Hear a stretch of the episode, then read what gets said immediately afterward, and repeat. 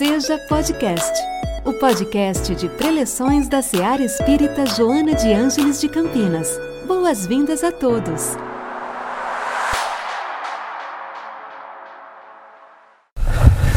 Boa noite, Paulo. Boa noite a todos. Muito obrigado. A lição desta noite, essa frase vem acompanhada de uma de uma consequência de um de uma outra frase muito importante que era uma vez quando os porcos ainda quando os porcos ainda faziam rimas. Bom, Acho que acredito que já, vocês devem já ter percebido de qual história que eu estou mencionando. Trata-se da história de os três porquinhos, que ficamos, que nos chegou por meio do folclorista Joseph Jacob. Acho que todos devem ter já conhecido, já escutado essa história, mas vou relembrar um pouquinho. Dizem que uma mãe é, porquinha, cansada de tanto bajular seus filhos, ela abre a porta e pede para que eles, já jovens, que vão para o mundo. E eles, já no mundo, resolvem fazer uma casa. O primeiro faz uma casa de palha. Constrói a sua casa, vem o lobo e destrói a casa. O segundo constrói, resolve construir a sua casa de madeira. Vem o lobo, percebe que o material já é um pouco diferente, toma fôlego, enche o peito de ar e derruba a casa. E o terceiro porquinho vai na contramão de todos, constrói uma casa de cimento, de tijolo e cimento. O lobo vem, toma o maior ar que ele pode, sopra nada. Sopra de novo, nada. Sopra pela uma terceira vez e nada. E vai embora. Ou melhor, fica arquitetando uma nova forma de destruir aquela casa. O que, meus irmãos, difere o primeiro, o segundo do terceiro porquinho? Senão a sabedoria, o esforço e o trabalho. Ou melhor, eu acho que ele deve ter também escutado um conselho que fez diferença na hora dele construir a sua casa, que é esse conselho. Todo aquele, pois, que escuta minhas palavras e as pratica, assemelhou a lei ao homem prudente que edificou a sua casa sobre a rocha. Sabe de quem estamos falando, né? De Jesus. Antes mesmo de conhecermos Jesus e a sua vivência na terra, um porquinho já tinha nos ensinado a construir a sua casa de pedra sobre a rocha. Só que com uma diferença: Jesus nos pede para que essa construção seja íntima, seja moral, seja do fundo do nosso coração. E cá entre nós, meu irmão, ainda com todo o aprendizado, com todas as dores, com todas as pedras pelo caminho, ainda seguimos apenas o ensinamento do porquinho, edificando casa sob pedra, edificando fortalezas, mas externa, esquecendo que a nossa edificação maior tem que ser íntima e ainda deixamos para a nossa construção do nosso lar moral as casas de madeira, as casas de palha.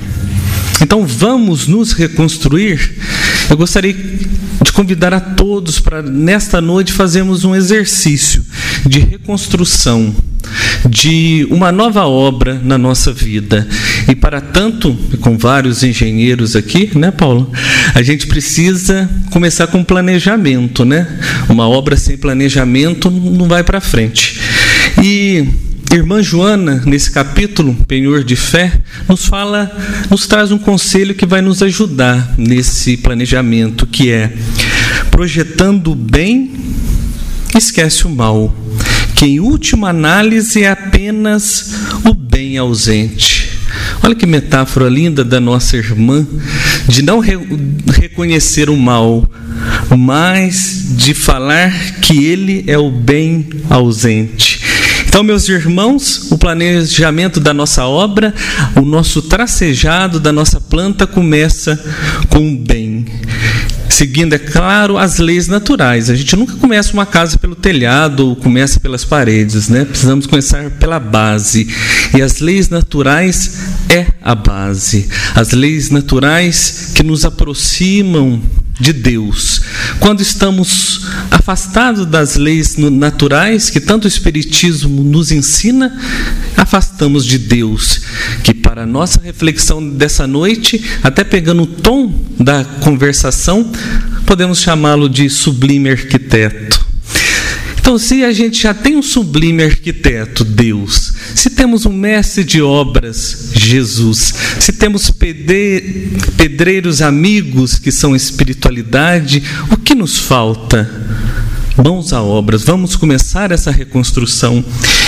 Bom, já vou dizendo, meus irmãos, que o trabalho é árduo, é muito difícil. Reconstruir é muito difícil, mas precisamos ter bom ânimo. Vamos começar com a nossa base. Para a massa, a gente pode escolher a fé. Há diversas qualidades de fé no mercado, né? mas vamos escolher uma que é muito cara à doutrina espírita, que é a fé raciocinada, aquela que nos coloca diante da compreensão, aquela que nos coloca diante do senso crítico e da razão. Comecemos com a massa feita pela fé. E para misturá-la, trazemos a brita. Precisamos de pedras, as pedras do caminho, não só dessa vida, mas de outras que já passamos. Como aprendemos com as pedras do caminho, as pedras do sapato. Só assim a gente consegue edificar o nosso chão, a nossa base. E só quem já perdeu o chão para saber a dimensão que ele, a falta que ele nos faz. Bom, acho que para misturar isso precisamos de água água viva. Água que pode ser da chuva, pode ser do choro, da dor, das lágrimas, mas a água da fonte viva. A água que Jesus apresentou à samaritana no poço de Jacó. Aquela que foi procurar água para beber, para matar a sede física e saiu presenteada, matando a sua sede do espírito.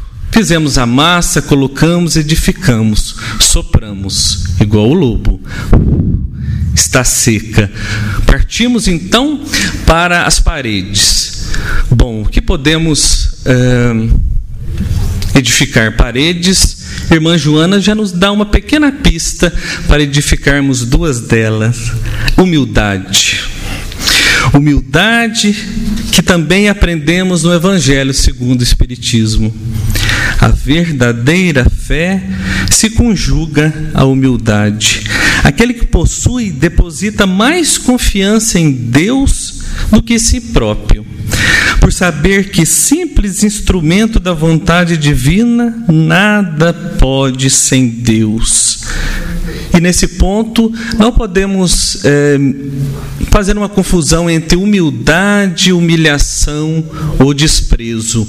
Humildade aqui tem a ver, meus irmãos, com o reconhecimento que ainda estamos no caminho, o reconhecimento que somos serventes de primeira obra. Bom, se já edificamos duas paredes, vamos edificar mais duas perseverança. Está aí um bom, um bom, uh, uma boa virtude para também edificarmos essa nossa parede desse templo que está sendo construído aos poucos. Começamos e recomeçamos tarefas de sublimação até atingirmos o ápice da libertação, resgatando todos os débitos. Essa é a perseverança que a irmã Joana nos pede, nos convida a refletir nessa preleção, nessa, nesse capítulo de florações evangélicas. Falta apenas, meus irmãos, o teto. Ah, tá. Ah, tá. Oi, beleza. Tá. Meus irmãos, faltam apenas o teto. Que tal construirmos as telhas de sabedoria? Poderia ser, né, Paulo? Sabedoria? Mas eu acredito que não. Vamos deixar essa sabedoria para o acabamento final. E que tal resignação? Não, resignação acho que pode ficar para o contrapiso, Paulo, pode ser? Acredito que a gente precisa de algo mais forte, algo que quando a nossa vida, quando a nossa casa tiver de pernas para o ar, quando a nossa casa tiver de pernas para cima, isso pode se transformar em base. Então estamos falando do amor. Nada melhor do que telhas de amor para construir, para servir de abrigo, para servir de teto Tleque, tleque. As pedras pipocam, mas o amor consegue abraçá-las, mostrar que elas estão chegando, mas que podemos superá-las. Só o amor consegue abraçá-las, só o amor é a verdade. Bom, acho que a nossa casa interna está pronta. A base de fé, as paredes de humildade, perseverança, o teto de amor. Acho que já podemos habitar, né? E a tinta? Esquecemos de pintar a nossa casa. E nada melhor do que uma mão, uma demão, uma nova mão de uma tinta. E na paleta de virtudes, nada melhor do que a cor que simboliza a luz, a caridade. A caridade nos ajuda a nos reconhecer límpidos diante de qualquer situação. Pronto, nossa casa está pronta, pode ser habitada. Vamos abrir as portas para trazer tudo de bom, para trazer uma nova mobília, para trazer algo que nos deixe confortável para habitá-la. Vamos trazer a paz, vamos trazer a harmonia, vamos trazer a esperança, vamos trazer tudo que é de bom. Mas quando abrimos a porta, sabemos que pode entrar uma poeirinha de desânimo, uma sujeirinha de egoísmo, um lodo de orgulho. E aí, como fazer? A faxina, né? A limpeza. E Jesus, nosso mestre de obras, ensina uma receita infalível para limpeza: a prece. A prece que espana qualquer desânimo, qualquer sujeira, a prece que deixa a nossa casa límpida. Bom, se a prece já nos faz isso, imagina o evangelho no lar, né? É uma faxina peso pesada. Eu vou contar uma história, Paulo, que meus irmãos relembraram uma história que toda vez que eu faço um atendimento fraterno, eu gosto de contar, tem a ver com a harmonização e a capacidade do evangelho no lar. Diz que André Luiz foi convidado para vir na terra para acompanhar uma, um local que servia de enfermaria para a espiritualidade amiga. E quando ele chega acompanhado pelos espíritos de luz, ele acha que ele está no campo florido, ou no lugar de paz, um lugar vistoso que, possa, que ele possa repousar os seus olhos no horizonte, mas não, ele está diante de uma escuridão, de uma favela, de uma comunidade onde não há luz. Ele olha para um lado, vê espíritos tenebrosos, ele olha para um outro, vê espíritos já tendo forma animalizada, e ele fica desesperado. Qual será o seu aprendizado? Qual o meu aprendizado diante de, tanto, de tanta dor, de tanta escuridão? E a espiritualidade pede calma. E quando uma família humilde, uma mãe e seus filhos começam a fazer o evangelho no lar, brota uma luz não um lampejo, mas a metáfora que ele usa é, é como se ligassem os holofotes de um campo de futebol. A força do evangelho é a força da luz de um campo de futebol que lava toda a escuridão, que lava todas as trevas que existem dentro e fora da nossa casa. Bom, meus irmãos, acredito que repassar nessa reconstrução foi um exercício muito importante, muito produtivo, mas sabemos que não é fácil. Não é fácil mesmo. A gente nos prepara, faz todos os processos da obra, mas no meio delas, no meio dela vem uma tempestade e coloca tudo para começar novamente, tudo para baixo. Uma parede que cai, uma rachadura que aparece, uma base não bem construída. Tudo atrapalha a nossa reconstrução. Mas não podemos nos esquecer que precisamos sempre nos reconstruir, sempre é, voltar ao planejamento, voltar a essa reconstrução que é diária. Como serventes de primeiras obras, temos esse dever de buscar a nossa edificação, seja em qual momento for. E lembremos. Bom, e lembremos, haverá sopros, sopros doloridos, aqueles que virão tal como o lobo. Eu vou soprar, eu vou bufar, e a sua casa arrebentar. Que possamos tal como o terceiro porquinho, dizer: não, não e não. Aqui você não vai pisar. Mas lembremos, meus irmãos, com muito ânimo, que há sopros de dor, mas há sopros doce. E esse sopro doce chegará no seu ouvido com palavras melódicas que diz: Tenho-vos dito isso, que em mim tenhas paz. No mundo tereis aflições mas tende bom ânimo, eu venci o mundo. Abra a porta, meus irmãos, o primeiro visitante da sua nova morada chegou. Boas-vindas, paz, amor e muita luz no caminho de todos. Muito obrigado. Em nossa célula de amor, sua presença é sempre bem-vinda.